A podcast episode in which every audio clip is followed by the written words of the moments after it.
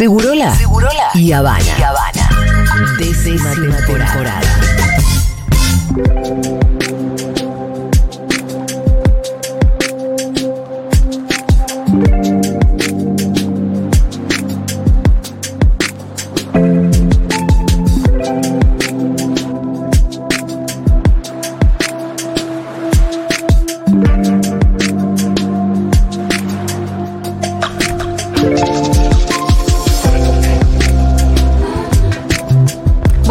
Escucha esto, Fito. Hace, hace algunos días em, estuvieron saliendo algunas notas. Te voy a citar una en concreto que salió en Clarín, que se titula así: El gobierno aprobó un déficit de 1.750 millones en los canales Pacapaca, Encuentro y Deporte B. Ya es raro decir como el gobierno aprobó un déficit, ¿Qué significa, no? que aprobó un presupuesto. Claro, ellos lo consideran déficit. Claro, pero ya el planteo es tramposo, ¿no? Sí, pues aparte la definición de déficit no, no, no- no- no- no entra ahí. Bueno, porque lo que empiezan a hacer después en la nota es el cálculo de cuánto sale, costear, obviamente, eh, estos canales que recordemos son públicos y educativos, y cuánto le entran. Sí, muy en la, en la línea de eh, lo que gastamos en los presos, ¿no? La idea de en algo que no sirve y que no debería existir, está, eh, el Estado Claro, hace erogaciones. Pero ¿no? imagínate que entonces la aprobación de cualquier presupuesto Sí, sí, sí. es un déficit cuando no genera recursos propios, que por lo general... eh, ¿Cuáles son las empresas del Estado? Qué mal que el las- Estado no gane plata con brindando salud a la población, por ejemplo. Es que vos claramente podrías decir cuál es el déficit de la salud.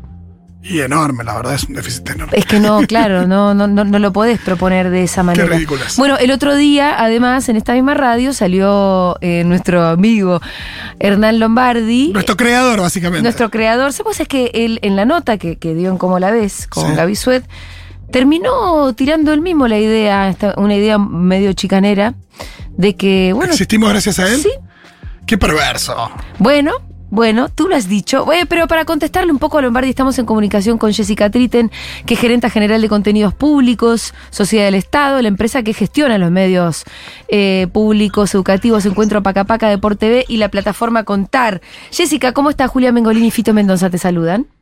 Hola Julia, hola Fito, gracias por llamarme y por, por darme este espacio. No, bueno, si se lo damos a Lombardi, ¿cómo no te lo vamos a dar a vos, Jessica? Eso es lo que yo pienso, eso es lo que yo pienso. Muy ¿Qué bien quieren que les diga? Pero bueno, No, y está bien, está, está, está muy bien, porque la verdad es que eh, vos un poco me lo comentaste fuera del aire, está bien que nosotros entramos muchas veces en el juego de cuáles son los marcos que ellos proponen, ¿no? Entonces, eh, la pregunta es, bueno, ¿y los medios públicos dan pérdida? Y ya esa pregunta no está bien. Y por eso es un poco lo que hablábamos fuera de aire, pero te lo repito también Sí. acá en esta conversación pública y con Fito también. Eh, eh, me parece que nosotros tenemos la obligación, primero, de no enojarnos, de hacer pedagogía, eh, porque si nos desmoralizamos, sabemos que la correlación de fuerzas es imposible Sí. en un país en donde hay una concentración mediática única a nivel mundial. Entonces, digo, sobre todo tenemos que estar calmos para poder dar discusiones, ¿no? Lo que digo es que Clarín lo que hace es una operación semántica constante, una operación Claro. discursiva, en donde directamente ya presenta los presupuestos de la empresa como una pérdida. Y ahí todo debate, porque a mí me encantan los debates, bueno, Julia, vos un poco me conocés, a mí me gusta mucho dar debates, eh, incluso con, con- con gente de la oposición, ahora eh, sobre la base de una honestidad intelectual para ese debate. Sí. Porque si ya arrancamos diciendo que un presupuesto que nuestros presupuestos además están fundados en el Tesoro Nacional, que se presentan en el Congreso, que salen las resoluciones en el boletín oficial, tenemos todo ese lugar de, de- de publicidad, digamos, de publicidad que es una obligación nuestra. Y sobre eso se hace una operación discursiva, me parece que es, muy difícil poder tener un diálogo. Lo que acá, evidentemente, no es que quieren tener un diálogo, la derecha concretamente hablo de la derecha mediática y de la derecha política, no quieren tener un diálogo, quieren eh, imponer la lógica de que los medios públicos son deficitarios y que los medios públicos deficitarios efectivamente no tienen que existir. Sí. Lo cual esto eh, eh, demuele cualquier Estado de Derecho, porque estamos muy atrás en la discusión. Tenemos que volver a recordar que la comunicación es un derecho, que es un servicio, que no puede ser el mercado el único que la ofrezca, que está dividido en tres eh, espectros, el público, el privado, el de las organizaciones sociales. Eh, bueno, digo, estamos muy atrás en la discusión si nosotros entramos en su retórica discursiva. Me parece que eso es lo que nosotros tenemos que proponer. Em, y además considerando cuáles en, concreto, ¿no? Son los contenidos que estos canales muestran y quieren eh, y, le traen a la sociedad, la verdad que uno ve que son realmente necesarios respecto de lo que el, mercado viene a ofrecer. Pero eh, en absoluto, sobre todo porque la existencia de Encuentro que por TV se enmarca eh, en una ley que es la ley eh, troncal de la educación argentina, que es la Ley Nacional de Educación, en su artículo 102 establece que estas señales son, además de canal de televisión, porque nosotros así lo concebimos, son herramientas para el sistema educativo. Nosotros no somos 7, 5, 4, 10 iluminados que pensamos una programación como ocurre en el sector privado, sino que nosotros pensamos la, programación con las más de 65.000 escuelas que tiene nuestro país. Eh, pensamos los contenidos vinculados al ámbito del nivel inicial, primario y secundario, y en todo caso nuestra magia, entre comillas, que es la magia de la televisión, es hacer que esos contenidos que forman parte de la currícula y que ayudan a formar parte de las aulas, es que sean atractivos para todo el público. Esa es la magia que tiene la posibilidad de la televisión. Ahora bien, eh, nosotros estamos dando cumplimiento a una ley nacional de educación, son señales sin fines de lucro, las audiencias que, ven estas señales saben que nosotros no tenemos tanda publicitaria, lo revolucionario que eso implica para un canal como por ejemplo Pacapaca que no tenga tanda publicitaria, que no estén vendiendo un producto constantemente como ocurre con la televisión infantil a nivel mundial, eh, que la televisión como encuentro eh, trabaje los contenidos de lo que ocurren en todas las aulas, Deporte B también, que conciba el deporte como un derecho y no como un negocio. Bueno, efectivamente estamos dando cumplimiento a normativas que existen y que, que por eso insisto que tenemos que salir de la retórica de la derecha para, entre comillas, defender la existencia de los medios públicos. Nosotros no tenemos que defender nada, los medios públicos existen porque es una obligación del Estado que existan.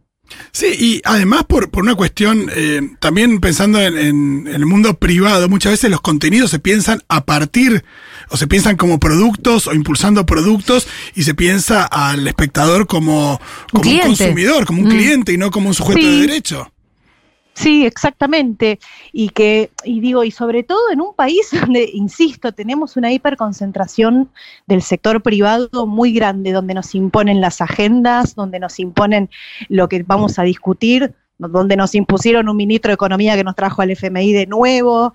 Entonces, digo, me parece que todo eso es importante a la hora de dar discusión respecto de la existencia misma de los medios públicos. Ahí me parece que tenemos un, debate que tenemos que salirnos incluso de lo que ellos nos proponen como debate, ¿no? O sea, eh, eh, ocurre, hay una operatoria que es muy similar. Salen estas notas en Clarín, porque son varias, son una serie de notas, luego salen a hablar los representantes de Juntos por el Cambio, que cuando estuvieron en la gestión de los medios públicos los destruyeron, los destruyeron. Eso te iba a preguntar, ¿cómo, ¿cómo fueron esos cuatro años de macrismo para los medios públicos y cómo, porque vos estuviste en la gestión previa y después volviste?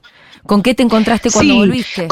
bueno, los medios públicos, hay tres empresas nacionales, ¿no? Está RTA, que gestiona la televisión pública y radio nacional, está TELAM, que es la Agencia Nacional de Noticias, y concretamente esta empresa es la, es la, la que gestiona los medios educativos. Los encontramos eh, desguazados. En el caso concreto de Encuentro y Pacapaca de Por TV fue un desguace con mucha hazaña. Eh, nosotros cuando regresamos a la gestión, Pacapaca tenía ocho personas, Encuentro tenía doce personas, no cobraban las paritarias hacía años, los habían arrancado del Ministerio de Educación, o sea, arrancaron estas señales educativas de la órbita del Ministerio de Educación para estar bajo la órbita de, la jefatura de gabinete, digamos, y dejar de dialogar con las escuelas, que es lo más importante que tienen estos canales, el diálogo constante con los docentes y con las escuelas de todo nuestro país. Eh, jibarizaron la sede. Vos, Julia, la conocés a esta sede en la Exesma, es una sede que, que somos eh, el- la, la única, digamos, institución que no, que no somos un organismo de derechos humanos per se, pero tenemos la obligación por estar acá de garantizar programación vinculada a la promoción de los derechos humanos. Bueno, de acá eh, jibarizaron la sede, sacaron la parte de la, de la administración, la pusieron en Tecnópolis, una parte la pusieron en el Centro Cultural Kirchner, que eso tenía que ver con que no hubiera diálogo entre los propios trabajadores, ¿no? Y de empezar a desarmar el diálogo y la posibilidad de, de- de- de armar una resistencia más gremial, obviamente Sí. que la hubo y fue muy fuerte, por suerte, afortunadamente fue muy fuerte, pero nosotros nos encontramos con un panorama muy desolador, con, con eh, muy escasa producción, una producción muy escasa en los, esos cuatro años. Eh, yo recuerdo que lo primero que hice primero fue juntarme, obviamente, primero con los trabajadores y las trabajadoras de los canales, y luego con, con las cámaras pymes empresarias, que nosotros teníamos números muy importantes. Entre el 2005 y el 2015 habíamos generado 25.000 puestos de trabajo en el sector pyme audiovisual. Eso se rompió por completo en cuatro años. Se rompió.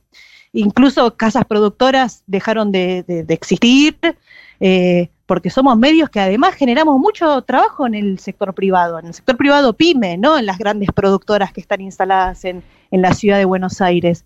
Generamos trabajo en las pymes de todas las provincias. Entonces, me parece que lo que quisieron desarmar eh, fue un no solamente la, la- la idea de tener medios que generen sentido y lo que decía Fito, hay audiencias concebidas como sujetos de derechos, sino también un lugar de promoción de la industria que a ellos no les interesa, obviamente. Em, eh, me, me pongo un poco antipática pensando en algunas cosas que, que planteaba Lombardi. A mí la verdad que esta parte de que tiene que haber medios públicos y que el presupuesto no es déficit, es simplemente un presupuesto aprobado y que el Estado eh, tiene que invertir en eso.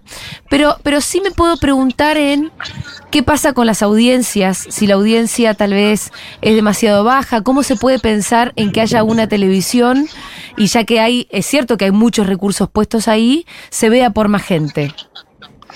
Bueno, primero que lo de las audiencias bajas, o sea, hay una diferencia entre audiencia y rating, que eso tiene que ver con la situación de, de venta de, de- de tanda publicitaria.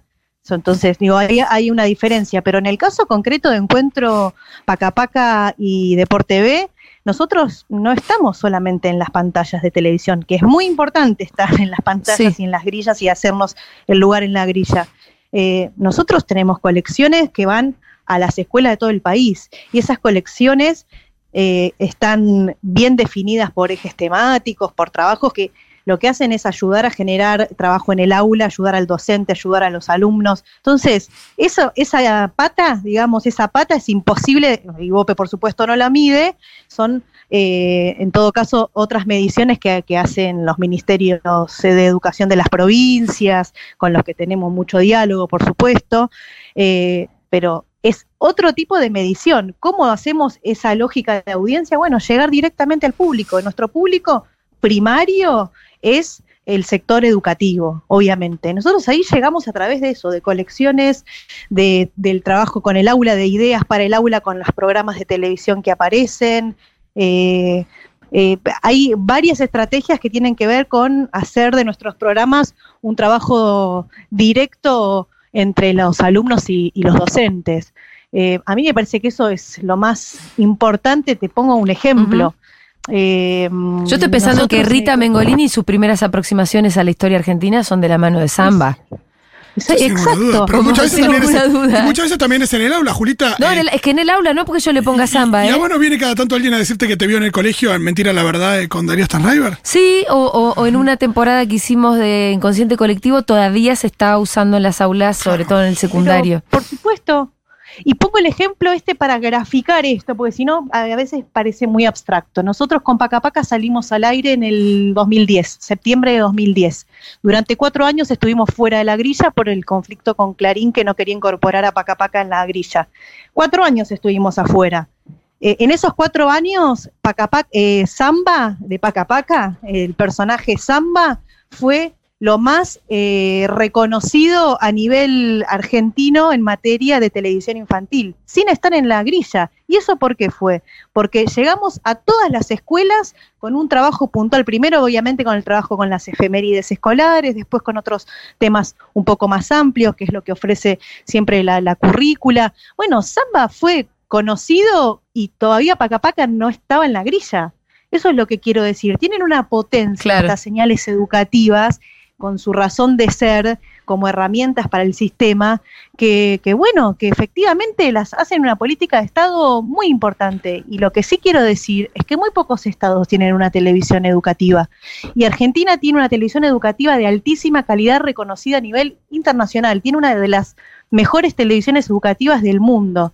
Y eso nos tiene que poner orgulloso, no nos tiene que poner, no, no tenemos que estar eh, vergonzantes respecto a nuestros presupuestos. Todo lo contrario, tenemos que estar orgullosos de que exista esta política de Estado creada además con dos, eh, que se cruza con dos leyes muy importantes de la democracia. La ley, por supuesto, de servicios de comunicación audiovisual, que establece a la comunicación como un derecho, y a la Ley Nacional de Educación. Me parece que esa potencia eh, habla de lo que significan estos canales como política pública. También porque demostró que no es algo estanco. Recuerdo, seguimos educando durante la pandemia, que aparte nos agarró apenas, apenas empezaron esta, esta nueva gestión, ¿no? Sí, sí, y además eso lo pudimos hacer por la memoria histórica, porque nosotros arrancamos con los canales totalmente desguazados y lo pudimos hacer, pudimos poner ocho horas diarias de, de- de- programación y de ayuda y de soporte para las escuelas por la memoria histórica también de los propios trabajadores que saben cómo hacer una televisión educativa, cuál es la pregunta docente, qué preguntas hacen los docentes, qué es lo que necesitamos, el trabajo de ida y vuelta con, con, por supuesto, con todo el sistema educativo y además por haber tenido 10 años de una biblioteca inmensa con todos los temas que se te puedan ocurrir eh, para poder ofrecer en ese marco, ordenados, esquematizados, en un, en un momento de mucha dificultad, donde, donde había que innovar muchísimo. Bueno, bueno, es un gran modelo, fue un gran modelo, seguimos educando. De hecho, dimos ayuda y soporte a otros ministerios de educación de América Latina, porque, porque ya te digo, no son muchos los países que tienen una televisión educativa tan potente como Argentina.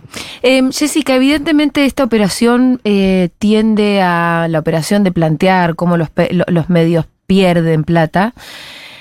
Y, por, y dicho por el propio Lombardi, que si no te disgusta demasiado te voy a poner el audio, yo creo que, eh, que tiene el objetivo final de que en el caso que ellos ganen las elecciones y vuelvan a ser gobierno, bueno, volver o a desguazar o directamente a cerrar los medios. Escuchémoslo, a- escuchémoslo a Lombardi un segundo. Va, un Hoy minuto. transformados en medios de propaganda artera, como hacen con el nuevo 678 que inventaron, que se llama Desiguales, probablemente no tienen razón de ser. No me parece que sea un, eh, un programa de propaganda, ¿eh? Ah, ¿no? Hay, por- pero para nada, conozco periodistas yo muy serios que trabajan relativamente ahí, Importante, relativamente importante. como por ejemplo aquí presente Flor Barragán. Ah, vos- Hernán, te- pero me cuentan que de ¿a la te producción que te invitaron y no querés ir. Relativamente, vos me llamás un domingo a la mañana. En tres años y medio me censuraron en RTA. Que no te invitaron a, Nunca a ir jamás. Dicen que te invitaron a Desiguales y Mentira. que no... ¿Quién? Decime nombre y apellido, por favor. No, no tengo ni idea, no, Ah, no sé. entonces- entonces no, si querés te averiguo, pero no sé, me dijeron dale, eso. dale. Divirtámonos un rato y re- reconozcamos que es un cachivache lo que hace. Escúchame, no, no, no, no coincido con esa calificación, pero me interesa tu opinión, no la mía, sobre qué harías con los medios públicos. Ya te dije, con este sentido de propaganda que tienen, no tiene ningún sentido. Al que habría que mantener las radios nacionales de frontera. Ajá. ¿Y qué haces? Este, ¿Vas cerrando lo- los medios públicos? Bueno, habrá que ver, que si no tendrán que vivir su propio... Aumentaron de nuevo el déficit. La señora Lufrano se va a patinar 110 millones de dólares este año. Número publicado la semana pasada. Bien, ¿y que qué haces? viva de su propio recurso, de su propaganda y a lo mejor de lo que entra Elena Gómez. Bien, y entonces, este, la televisión pública, Radio Nacional, eh, Telam, propio recurso, se puede vender, se puede, nos criticaban nosotros porque no tenían rating. ¿Viste el rating de ahora, che? Ya que estamos, miremos números, como dice Gabriel, miremos números duros. Sí, sí, sí, segu- eh, bueno, eh, históricamente la televisión No, pública no, no, tiene no, no, no números me bajos. compare, históricamente no. 2015-2019 contra esto. La verdad es que no tengo el número rating de, de- sí, de ese momento. se cayeron a pedazos. Ajá. ¿Y que era? ¿Tenía buen rating en el No, no, porque, los, 2015-2019? números- porque los, los medios públicos no tienen que medirse por el rating. Tienen Eh, entonces- que medirse por la objetividad, la calidad. Y eso Pero es muy subjetivo, ¿sabes? a medir por el rating, ahí lo tienen, muchachos. Ajá. Bueno, la cosa es que este, si no se sostienen con sus propios medios, vos le bajás la persiana. Sí. Bueno, Hernán, ha sido un gusto. tenés un título para Twitter. Sí. No, bueno, dejaste varios. Eh, Da- dado el origen de la radio, ¿no? que el origen de la red es una radio que se auto... Bueno, no quiero discutir con No, vos, ya, sé, pero sabemos. porque nació Cada uno con tiene su que posición. nosotros hicimos en Nacional Rock. ¿Viste? ¿Viste ese final? Eh, bueno, discúlpame el disgusto, Jessica. Sí. Para que ustedes No, vean. Eh, hay, hay varios no. temas ahí, ¿no? Como no tenemos mucho más tiempo, pero por un lado, cómo está siempre lo de que como los medios públicos lo que hacen es propaganda, artera. Eh, desconociendo todo. cosas sí, eso. dale, dale. No, no, quiero decir dos cosas de, de eso. Eh, una, que eh, Hernán Lombardi desconoce absolutamente el esquema de medios eh, públicos a nivel mundial, porque no existe ningún medio público que, te- que sea autosustentable. Todos tienen presupuestos públicos de diferentes maneras, con diferentes ingresos, por supuesto. Hay, hay diferentes formas de que generar ingresos. Nosotros generamos ingresos con la venta de nuestra programación, con el alquiler del estudio de animación mocap que tenemos. Pero, Jessica, eh, déjame que te diga algo. Vos decís, no existen otros medios públicos en el mundo que no dependan del Estado, pero los medios privados también. Decime qué medio se sostendría si le quitan la pauta completa. Por supuesto, Yo te digo uno, supuesto. Futurock se sostiene porque tiene una comunidad, pero decime qué otros medios, o sea, todos dependen del Estado.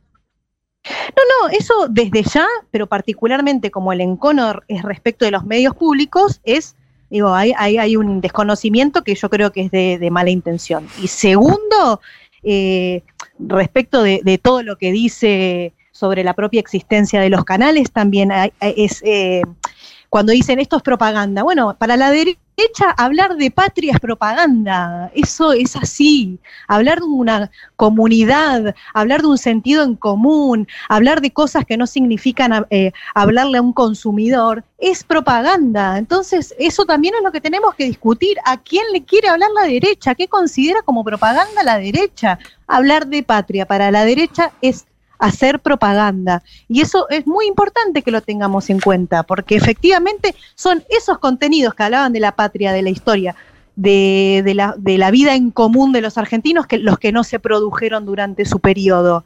Después tengo miles de cosas para opinar que no tenemos tiempo respecto del rating que hubo entre el periodo 2015-2019, respecto, comparémoslo con... Bueno, pero sobre, eh, sobre la otros, importancia ¿no? del rating ya hablamos y me parece que, que esto quedó claro lo que dijiste. Son contenidos que además circulan por un montón de otros canales, los que generan los medios públicos en general. Jessica, te mandamos un abrazo enorme.